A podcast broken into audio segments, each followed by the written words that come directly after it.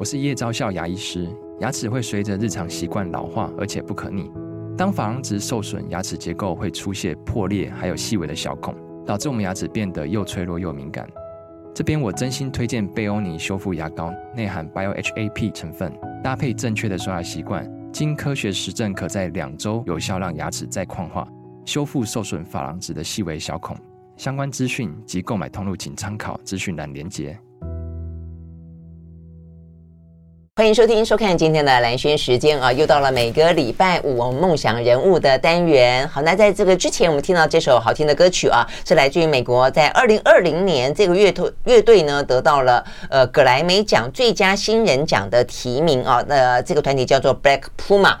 呃，OK，Black Puma 呢，呃，他们实际上是两个人的团体啊。那这个呃歌手哦，他是歌手兼作曲家，他叫做 Eric Burden。那吉他手跟制作人的话呢，叫做呃 Andrea Quensata。哦，那这两个人的话呢，事实上他们的歌曲，我觉得蛮蛮吸引人的。他们是有点点带有呃迷幻气息的灵魂乐啊。那呃，这个歌曲当中的话呢，尤其是这个歌手兼作曲家，他事实上呢是去念过这个音乐学院的，他是主修音乐的啦。哦，所以呢，事实上呢，在这个音乐的专业当中。还有他的一个专业技巧在啊，那他读的是呃新墨西哥州立大学啊，去专门学音乐啊，但是接下来的话呢，他走上了一个比较街头的人生啊，他去街头进行音乐表演，因为他想要跟人群接触，他认为音乐必须要来自于草根啊，来自于基层，所以更有感受啊。那 OK，所以呢，我们听到的歌曲啊，就很有生活的 生活味。啊，所以呢，在今天呢，跟您呃这个播放给大家听的这首呢，来自于 Black Puma 所演唱的，叫做《Colors》。那当然，呃，他们都是啊，这个算是美国的少数族群嘛，就是有色呃有色族裔啊，所以对他们来说呢，呃，这个 Colors 啊，这个这件事情永远都是 matter 啊，非常重要的事情了啊。好，那好听的歌曲听完之后，啊，我们刚刚讲到了，呃，到了大学修音乐，但是他宁愿到街头去进行表演。那我们今天的梦想人物啊，他也是。呢，念了硕士，但是，念了硕士之后呢，他宁愿在街头呢骑着小波波去送外送。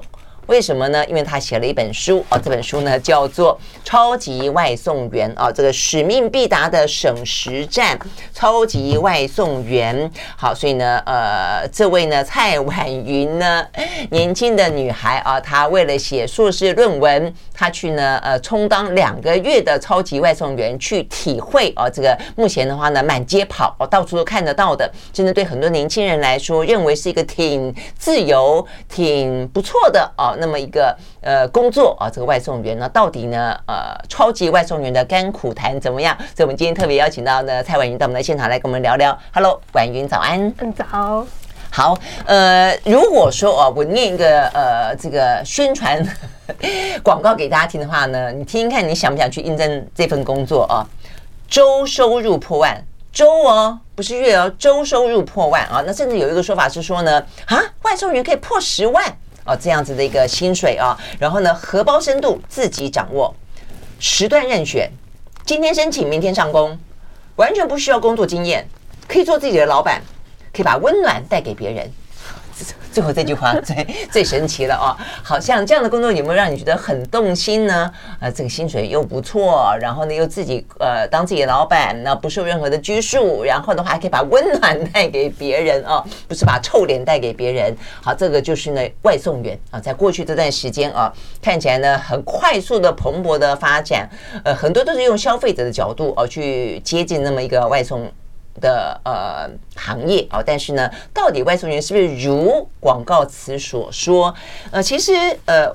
婉云，这本书有点有点踢爆的感觉，嗯、对不对？就是也不呃，应该算揭露啦。揭露，呃，因为嗯、呃，消费者大多就是哦，我拿到餐点，然后呃，就跟外送员就是只有这一面之缘，其实就看不到他们在劳动过程的这个部分。嗯、那我只是把这个劳动过程、外送员的日常，然后希望可以尝试写出来，让大家知道。那当然，如果是外送员看这本书，可能就觉得啊，这不就是我的日常吗？真的是、嗯、啊，虽然虽然。是你的硕士论文啊，但是写的非常改写的非常的生活化哦，所以看起来真的是。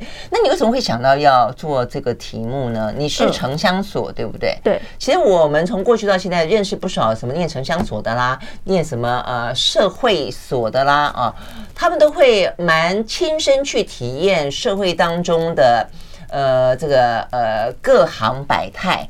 我认识一个女孩子，她过去呢，为了呃去感受台湾那个时候是台湾籍 income 吧，那那段时间啊，酒廊哇多得不得了呢，喝红酒像在灌水一样。有一个也是一个研究生，他就去酒廊 去体验呢，呃陪酒的日子，然后就写出了啊他的论文。其实呃很很那个时候在在社会上蛮蛮引起讨论的。在国外有一本书叫做呢卧底的经济学家。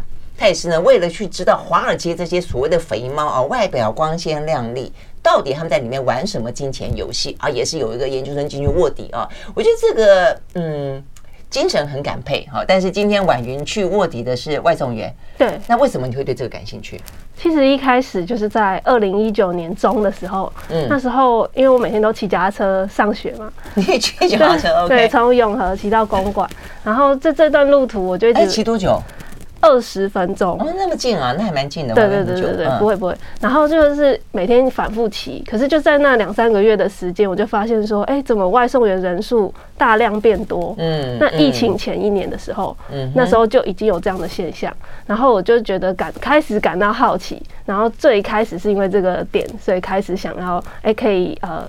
查一些资料啊，然后是不是可以做成题目？嗯嗯嗯，因为那时候你也准备要交论文了嘛，对不对？对，开始要选择论文题目了，要做个题目。OK，好，那所以呃，当你决定去，因为你要去写一篇论文，你可以访问别人，对，因为就是你要写论文有很多很多种访问方式嘛，啊，也可以填掉，呃，你去探访，呃，怎么会想到自己去呃去报名要去招考去成为外送员？这个其实有一一段故事啦，因为其实我一开始也打算是用访谈，因为我们呃在过去的学长姐啊，其实大家透过一个访谈，深度的访谈，其实就可以做出一个不错的研究。对，所以其实我一开始也是透过访谈的方式，所以我就访谈了五六位外送员，然后那时候就遇到一个外送员叫小柯，他就跟我分享说，哎，他们的制度是每两个礼拜会更新一次。每两个礼拜，对，然后我就觉得对，然后那时候因为那时候呃平台他们还没有真的建了一个网站对外公布这些资讯，当然现在有了，所以我过去那那个时间点要做那个研究，就变成说呃我不可能跟那个小柯一直要资料，哦，你就追不上他们改变的进度，就是对对对，天天变，周周变，对对对对对，所以我就啊真的是必须要呃亲自去送，才知道说他们的制度是怎么样子。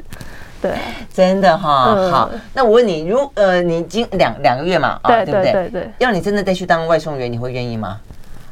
其实有想过，哎，真的吗？但是真的是不是？因为现在婉云是呃台大城乡所的研究助理嘛，啊，对。但是你的算是你的目前的正式工作就是，对对对对。你你真的会想去兼差当外送员哦？嗯，但是我觉得那心态就是我不是为了钱了。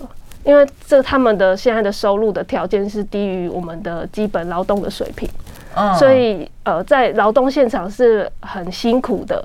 那你不是为了钱，那 你你为什么会想要？如果嗯还还愿意去做？其实我知道有一些人，他就是长期间在呃可能使用电脑在办公室的工作，他可能想要切换一下心情，他就会去做这个兼差。可是我觉得我的案例当然是。呃，就是少数，因为我觉得很多还是大部大部分的人还是想要以这个工作为生为生。OK，所以意思就是说呢，如果为生这份工作，事实上他的报酬，嗯，跟他认为的自由，其实根本不是大家外界所看的。对，那如果说你要当做一个兼差赚个外快，切换一下，比方说你呃正职是研究助理，对，偶尔去 送送外卖，你觉得还可以接受？对。嗯，可是就是真的是，我觉我还是要先声就声明啊，他还是非常辛苦的，不是外界所想象。因为我们可能上下班通勤骑个骑个机车，觉得还好嘛，呃，三十分钟这样。可是外送员他们呃，特别是专职的，他可能一整天七八个小时在路上，因为像我就曾经连续七个小时在路上呃接单，然后回家就是躺平。一般来说，疲惫哈，有披星戴月的感觉，就是满身风尘仆仆。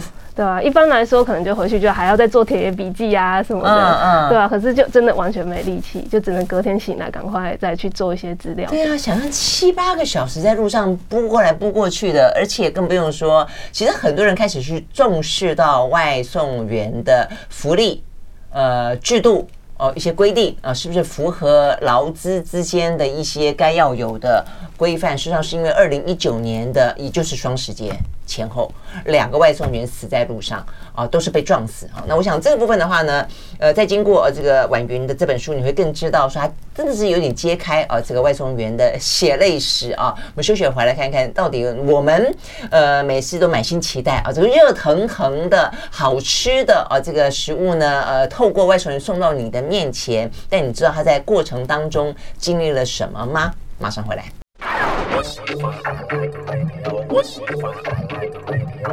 好，回到兰萱时间，继续和现场邀请到的这个台大城乡所的研究助理啊，这个蔡婉云来聊天啊。为什么邀请到那么一位年轻的呃这个女呃，你希望往学者的方向走吗？是不是？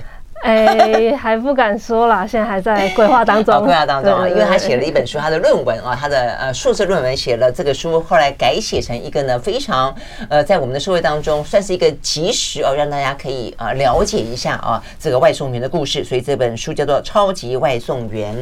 好，那呃你当了两个月的呃外送员，跟你想象中最不一样的是什么？其实我觉得在跟店家去店家取餐的这个。这个过程其实跟想象的完全不一样。啊，真的吗？嗯，一般我们可能想象就是说，哦，外送员就是接取送嘛，拿了餐然后就赶快走了。对啊，因为有时候我在买，我自己去买，我坐在那边等，会看到外送员走进去，然后现在不是有一个柜子吗？对啊，啊，然后就去把它拿出来。对对对，但是不是这样子吗？对，因为像我自己是做过一百六十趟左右的的送餐的这个过程，所以等于说我经历了去一百多家餐厅拿餐的这个过程，我发现，哎，其实大部分都没这么。顺利哎，可能至少有一半的案例我都会卡在这个店家，甚至是哦，我都到现场了，那个店家的那个平板哦都没有跳出这一张单子，然后这样子，所以你已经接到单子了，对，但是店家还没有接到单子，对，所以为什么这样子呢？就是它系统传输的。状况可能是呃，可能是平台那边后台传输的问题，嗯，对啊。然后我有遇过说，比如说像熊猫平台，它其实是有区域范围的，就是我不可能跨区送到其他区域。然后所以我就我就接到一张从台北市要送到板桥的。就是他误派了这个单给我，有误派的，因为一般一般基本上我看你这个我才知道，就他他有分地域嘛，对不对？所以照理说，你在你的地域范围之内，你就在这个地方接单、送单、送餐，但是有误派的就是了。对，所以就是这种呃，大家想象不到这个嗯，眉眉角角，其实在现场都会发生很多这种状况。嗯，对啊，嗯，我看这个婉云在写有点夸张的是，因为。呃，客人都喜欢热腾腾的嘛啊，如果说是热的啦啊，那所以呢，其实呃，平台他会希望尽量的确定有了你们会去送单、送餐，他才会去给单，对啊，对不对？就是抓，就是想办法缩短这个时间，让东西食物还是热热的。然后呢，商家也配怕被那个消费者拿到给负评说哦都不热啊什么难难吃，所以他也会等到你们去了，他才他才准备去做。我看到，我看他这书里面讲到说呢，你知道外送员最怕最怕消费者点什么东西？鸡腿排。那为什么？为什么鸡腿排？因为鸡腿排要炸很久很久很久，然后呢，他又等到你来，他才要炸。嗯，他因为觉得他送到消费者那边热腾腾的，所以你最长等多久？为了鸡腿排？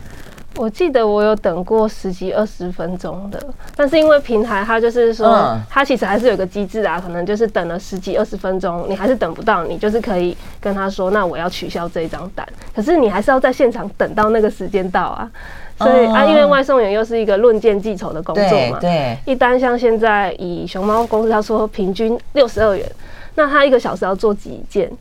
至少要做到三件才有，一单才六十二元呢。对，平均平均。那如果你一天跑十个单子，也不过才六百二十块钱哦。对啊，所以很辛苦哎。所以各个每个，所以就变成你分秒必争就是了。对对对。如果一个单子要等个二十分钟、三十分钟，那你一天假设八个小时，平均万万一都二十分钟，那你不过才可以接到二十几单。对啊，现在我一个小时是做两单。我一个小时做两单，其实以六十二来说，那我不就只有一百四十几块钱嘛？连最低的那个呃薪资水平都不到。嗯，所以这就是外送员目前遇到的困境，他们必须要一直不断的去赶时间。可是我刚才说，就是在过程当中又会拖时间。对，所以这个就是一个很矛盾的。对，就是说平台也会拖拖拖送外送员的时间。应该讲讲，他的目的是要让。单子确保有人送，然后呢，商家的话呢也会拖外送员的时间，因为他确保他的餐点是是热腾腾，是最美味的。那所以就是所有的压力就到了外送员身上，有点像这样子，对不对？对，对嗯，太太太可爱。哎，那鸡腿排炸那么久，所以还有什么餐是你们最怕去送到的？炸鸡吧，就是也是炸鸡，都是炸的。然后或者是那个汽水，就是有塑胶杯盖的饮料啊，或者是汽水。我就曾经就是在一个汉堡王的一个柜台取餐的时候，他给我的汽水就已经是洒出来了，因为他可能有可能是装太满，或者是他的气泡就是比较多。嗯，然后因为店员又很忙，所以我又变成我好像又充当了店员，在帮他擦拭那个那个杯子。然后现在又讲求环保嘛，对，所以不给袋子，所以外送员就是要抱着一堆餐点。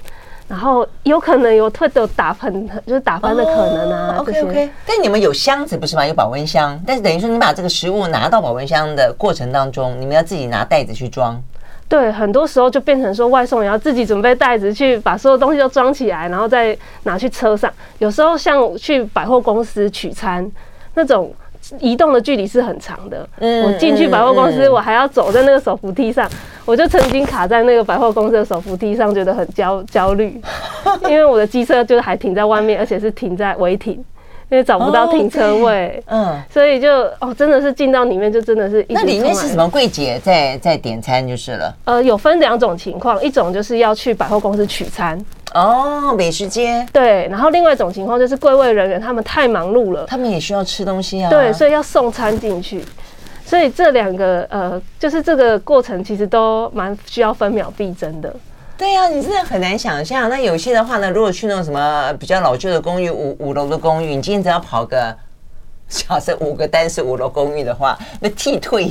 对啊，对，所以 OK，所以你会发现哦，就是说从停车问题，从过程当中标速，想要尽快的缩短时间，然后接更多的单，再到现场去等餐的时候呢，又很多奇奇怪怪的东西，到最后呢，呃，在婉云书里面啊，还真的拍了几张照片，外送员必须要自己去装备他的保。保温箱，因为呢，呃，里面有很多的配备，让所有的餐在你送餐的过程当中送到了消费者手上的时候不要被骂。比方说，呃，饮料不要泼出来，呃，什么东西外观要长得好好的，但是店家没有帮你注意的时候，你得要自己注意啊。所以里头呢，看起来像一个，我觉得蛮像一个豪华的，又有钩子，又有什么固定带，又有什么东西的啊。好，我们休息一会儿再回来继续聊。呃，到底呢，外送员的生活每一天是怎么过的？马上回来。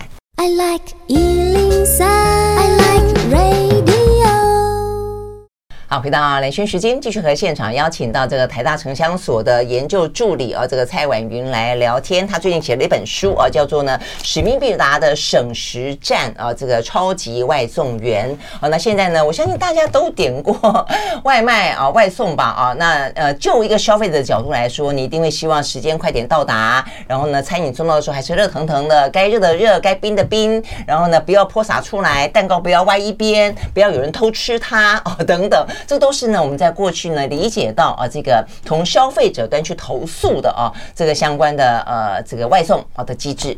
但是这些状况到底是不是外送员所导致的呢？但是因为送到你面前的是外送员，所以你的一股脑的愤怒，如果你有愤怒的话，你有不满，你就会往他身上去。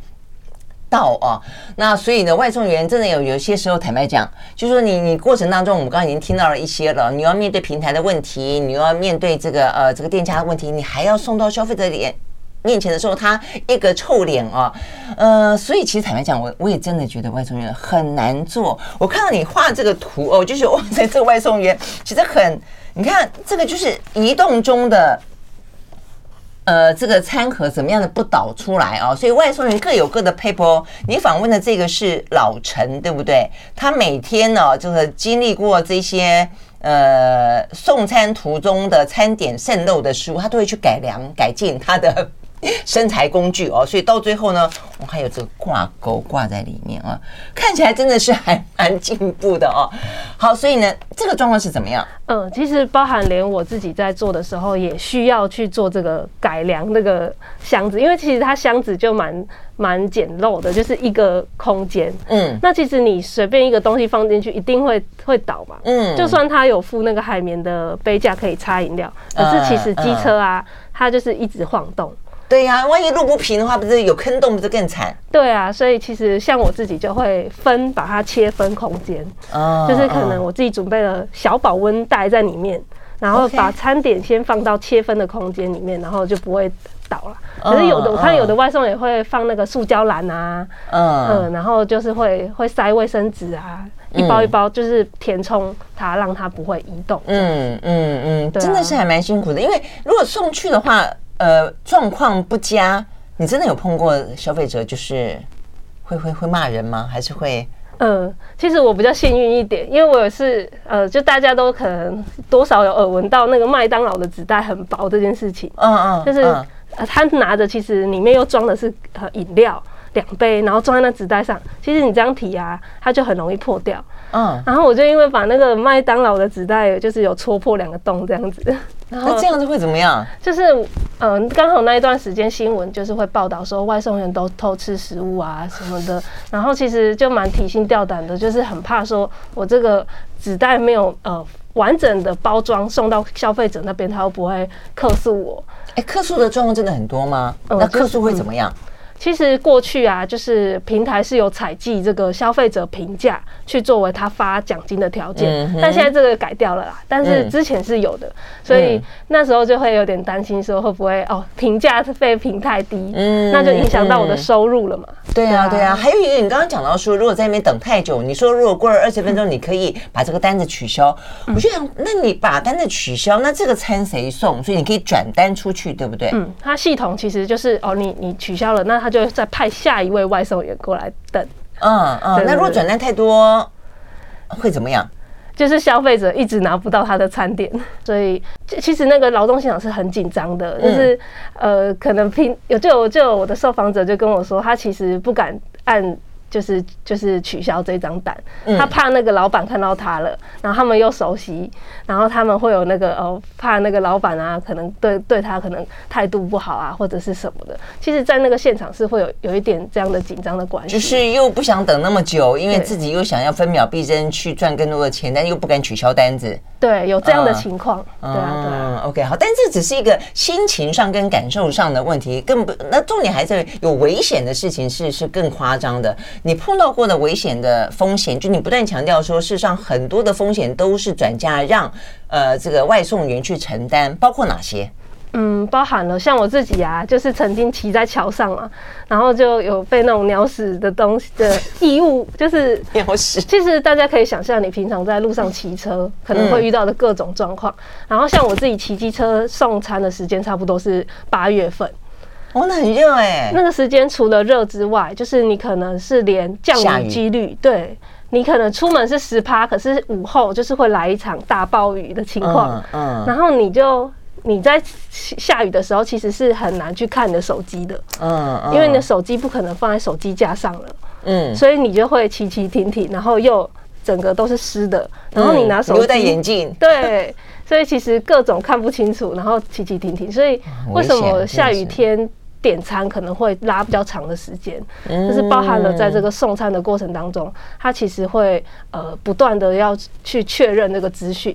然后我也曾经就是骑机车下雨天的时候，然后差点那个人行盖就是在上面这样打滑。OK，其实可以去查询一下那个相关的新闻，打那个人行人行盖，然后呃车祸其实是蛮多这样的案例的。嗯，所以呃包含了可能骑在路上会遇到。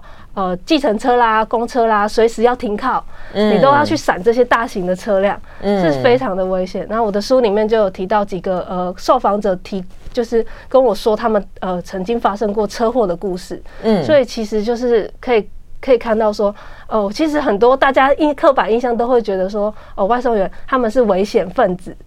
会反而会觉得他们是骑快车的。呃、哦，你说那些可能是开车的人觉得骑车的这些外送员是危险，嗯，或者是大家可能是钻来钻去之类的。对，对，但是我自己做完研究，我觉得呃。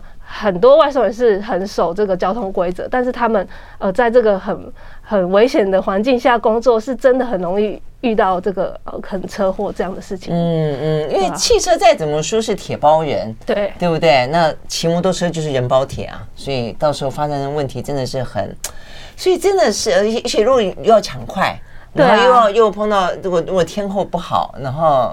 又要赶时间啊，等等，真的是问题还还蛮蛮大的。而且，呃，我觉得我看你在描述当中，还有讲到，如果说你餐点迟送很久的话，你会不会被被记点？就你会不会扣钱，或者说奖金会不会变少？嗯，现在是拒单，你派单来你拒绝，是会影响到你的奖金的。哦，对，但是呃，如果如果送迟了的话，会不会？目前是我自己是没遇到啦，嗯，但是目前呃是比较呃大的争议就是你按拒绝，因为大家想象它不是自由接案吗？对，不就是哦我接受拒绝不是都操之在我吗？嗯，你自由的概念应该是这个样子。对，但是呃在那个熊猫公司这边，它其实就是你按拒绝了，它会影响到你的呃奖金可不可以拿到的这个状况，所以这也是大家觉得说哦它根本就是假的承揽制的原因。OK，好，所以有关于承揽制跟雇佣制这件事情，事实上呢是在外送员这件事情当中被讨论最多的。其实这就有点呃进入到另外一个话题，就是说呢，在这个科技快速进步的这个时代当中，很多行业应运而生哦。所以像先前这个 Uber 的司机，他其实也是一个承揽制。对不？有一度，然后也引起很大的规范。它到底是属于科技公司，还是属于交通运输公司？那所以现在也一样，不管是 Uber Eat，不管是 f o o Panda 这些外送员，他现在看似自由，看似承揽。那照理来说，承揽应应该就是给他充分的自由，但实际上又不是。他用各式各样的方式让你成为一个。基本上是无法自由的雇佣关系，大家又不用付给你劳健保，还不用付给你年终奖金，所以呃，这个过程当中是不是就有剥削哦这样的一个问题存在，或者是说这个制度呢有没有更进一步需要可以改善的地方？哦，我们休息再回来。I like 103, I like 回到兰萱时间，继续和现场邀请到了台大城乡所的研究助理啊，他也是这本书《超级外送员》的呃作者，这个蔡婉云来聊天，我们来了解一下啊，这个在呃每一次出门，每一次送餐都像一场生活战斗一样的啊，这个外送员啊，对我们来说的话呢，我们只希望我们的餐点呢快点到啊，然后呢是一个美味的状态啊，但是啊过程当中他们经历了什么？我们刚刚讲到在路上已经有很多的状况了，那另外一个就在制度上啊。这个平台到底给予什么样的一些福利哦，或者一些相关的薪资，或者是说我们刚刚讲到说，呃，这个承揽制看似自由，但实际上为什么不自由呢？啊，不过有一个呃状况在这个书里面讲到，我倒是觉得怎么会这个样子？就是说，当客人突然之间消失了怎么办？就是说，你原则上来讲，你送餐，你接单有平台啊，给你接单，那你要送去某个地方给这个消费者，但是好像在你的书里面讲到说，其实偶尔都会碰到那种。客人去哪里呀？就你明明不是点了餐吗？你要等等餐呐，哦，对不对？然后呢，等不到客人，后来发现去遛狗。我想说，这这真的有点伤脑筋哈。对，因为像遛狗是我书里面写的是小柯跟我分享的故事。小柯，对。然后我自己遇到的，我自己记得我好像遇到两三，呃，至少有好几件啦。就是也是我送到了，然后就怎么一片漆黑，然后因为那个公共空间可能也没有开灯，然后就。怎么会这样？然后就在那边很紧张。你现在听有点危险哎、你一个女孩子在黑黑的，会不会有人故意骗说要送餐，然后怎么样？我是没有遇到啦，但是你这样讲，我觉得有点危险哎。嗯，就是他有他的呃，就是怎么会没有人这样？嗯，然后你那时候只想到说怎么没人就是了，不会想到自己的。对对对对对，然后就联络啊，怎么哎怎么还是没有回复？嗯，然后后来才呃隔了大概几分钟，才有人就是哦搭电梯上来，然后开门，然后说哎我们的餐来了这样子。哦，OK，呃，我觉得有一种可能啦，很多的上班族都会在下班之前先预定，那希望自己到。到家的同时，他也到达，然后他就可以拎着呃热腾腾的晚餐哦，午餐就吃了哦，对不对？像这样的状况，呃，所以可能你比他早到了，就他在计算的时候，可能觉得哎，他可能 delay 了，对不对？嗯、对，或者是还有另外一个，我还有遇到另外一个状况，就是呃，他他不在家，但是他，但是他家人在。哦，他是点餐给他家人吃，不是，他是自己要吃，嗯，但是他也还没回来嘛，嗯，然后就变成说我这边联系，他说啊，你等我一下，我请我家人处理，然后嗯，家里的人也是长者，然后他还要再去哦找钱啊什么的，然后就变成说哦，我要在呃等待他们沟通的过程，然后等待就是这个给我钱的这个过程，其实这个过程也会蛮花时间的，嗯，意思就是可能家人不知道有人在点餐。他搞不好还打开门，莫名其妙，这个是哪里来的？是不是走错了之类的？不是这样。如果说，不我也我也觉得外送真的解决了很多问题了。我们刚讲上班上班族那么累了，回家尤其是很多还是需要是主妇啊，这个两头烧的这个。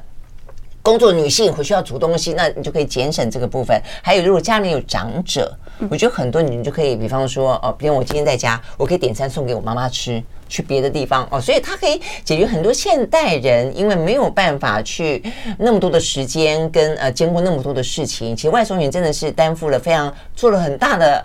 帮忙是很好的帮手，嗯嗯、所以只是在这个同时，所以我们是应该稍微体谅他们一下哦，就是好。那所以我们刚刚讲到，除了在路上哦，跟一些各个式各样的状况之外，整个的薪资跟雇佣的结构，事实上是一个很大的问题。所以现在还算是承揽制，对不对？现在就是呃，依照呃我们自己研究这个制度，会觉得它是假的承揽制啊。嗯嗯。对，但是但是当然平台就会说，哦，我给外送员签的合约就是承揽合约啊。对。然后他会呃包装的就是说，哦，我们都没有在规范外送员的行为，嗯，我们他们都可以自由决定。但是其实你仔细去研究他们的报酬的制度，你就发现说，像我以熊猫公司为例，它的报酬制度，我跟你是去 Foodpanda 跟熊猫啊，不是跟 Uber 一样。嘛，对，跟 Uber Eats 这两家公司都有，OK。但是好像比较常举例的是 Foodpanda 哎，对，因为它的呃制度里面就会比较多这个呃限制哦，这样子，对，嗯，所以我就举它为例。但是两个平台都有问题，因为两个平台都是一直不断的在下降报酬。就是都有这样的问题，导致这个呃，连基本的薪资下降报酬，就是每一单的价格都不断压低。对，就可能我上个月花一样的时间啊，花一样的力气在做这个从事这份工作，可是上个月跟这个月的拿到的钱怎么会不一样？真的吗？对，就是会他们会去调，他爱调就调吗？是这个意思吗？基本上是这样，因为我从二零一九年到现在，其实好呃，应该有经历过三三至少三次，就是有外送人出来抗议，怎么又下降了？那签约的时候上面不会讲说每一单多少钱吗？呃，不会，它上面就只有说这是用用呃浮动的，按照你的距离啊，这样子一开始就说浮动了。对，它是每一单，其实现在每一单都是给你不会是一个以固定的。哦，按照距离，所以意思是，如果你跑得比较远，他照理来说油钱也花的比较多，他就应该给你比较多钱，是这个意思吗？对，听起来是这样，很理想，对不对？对啊，对。但是像我刚才讲的，呃，我用熊猫公司啊，那为例，然后它就是平均一单六十二元，对不对？嗯。它其实哦有一个条件是你的里程数要大大于二点五，那如果你低于二点五，它其实会在呃就是会比这六十二元再少一点。那如果你再哦多一点里程数，那我就再多一点，所以它平均下来是六十二元这样。嗯哼，所以就哦听起来就哦里里程数越多，它越越呃这个单件的薪资越高。对啊，但是它的这个。制定的这个六十呃平均六十二元，其实就是很很低的一个数字了。嗯，就本身就低，那觉得再高也高不到哪里去。对，而且我觉得我的疑问比较是说，那他怎么样算算里程？就他有没有一个固定的公式，让我们让你们知道？比方说，就像我们在看现在那么多的科技，那么多的新科技，比方说，好，大家很在意脸书啦，呃，这个 IG 啦。它的所谓的它的城市，它怎么样去让你呃你的文章出不出来，被多少人点阅？那它这个计算，那你们这个计算，嗯，知道吗？透明吗？它是会在它的官网说，哦，我们就是用 Google 的里程。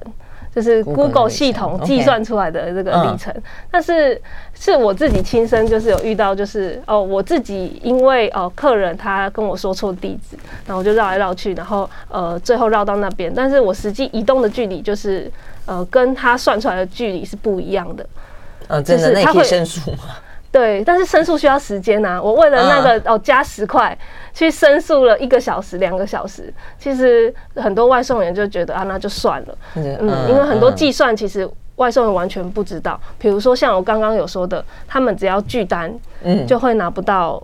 呃，奖金嘛，OK，对，然后那奖金是一个很大的部分吗？对，你的收、呃、收入很大的，占很大的比例吗？对，比如说这个外送员他这个月总共偷偷拿到三万块，嗯，他有两万块是来自于奖金。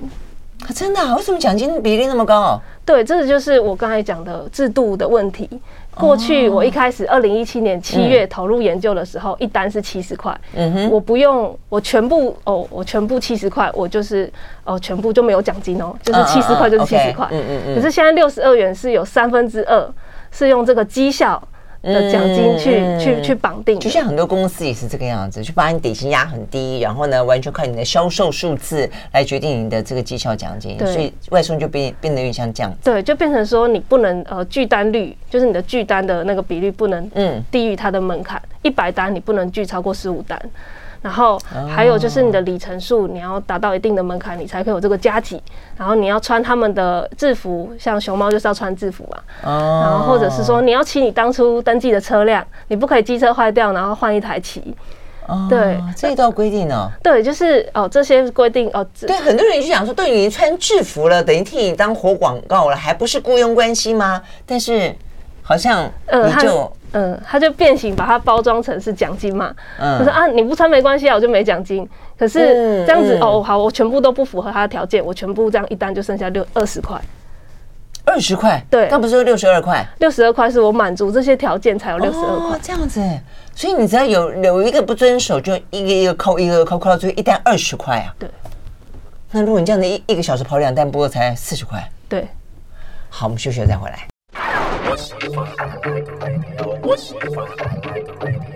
好，回到兰萱时间，继续和现场邀请到的呃这个蔡婉云啊来聊天。他写的这本叫做《超级外送员》啊，那经过呢他自己本身啊这个两个月的时间，在两家啊这个外送平台外送，然后呢包括还访问了好几个这个外送员，你是不是对于呃这个外送食物到你家的？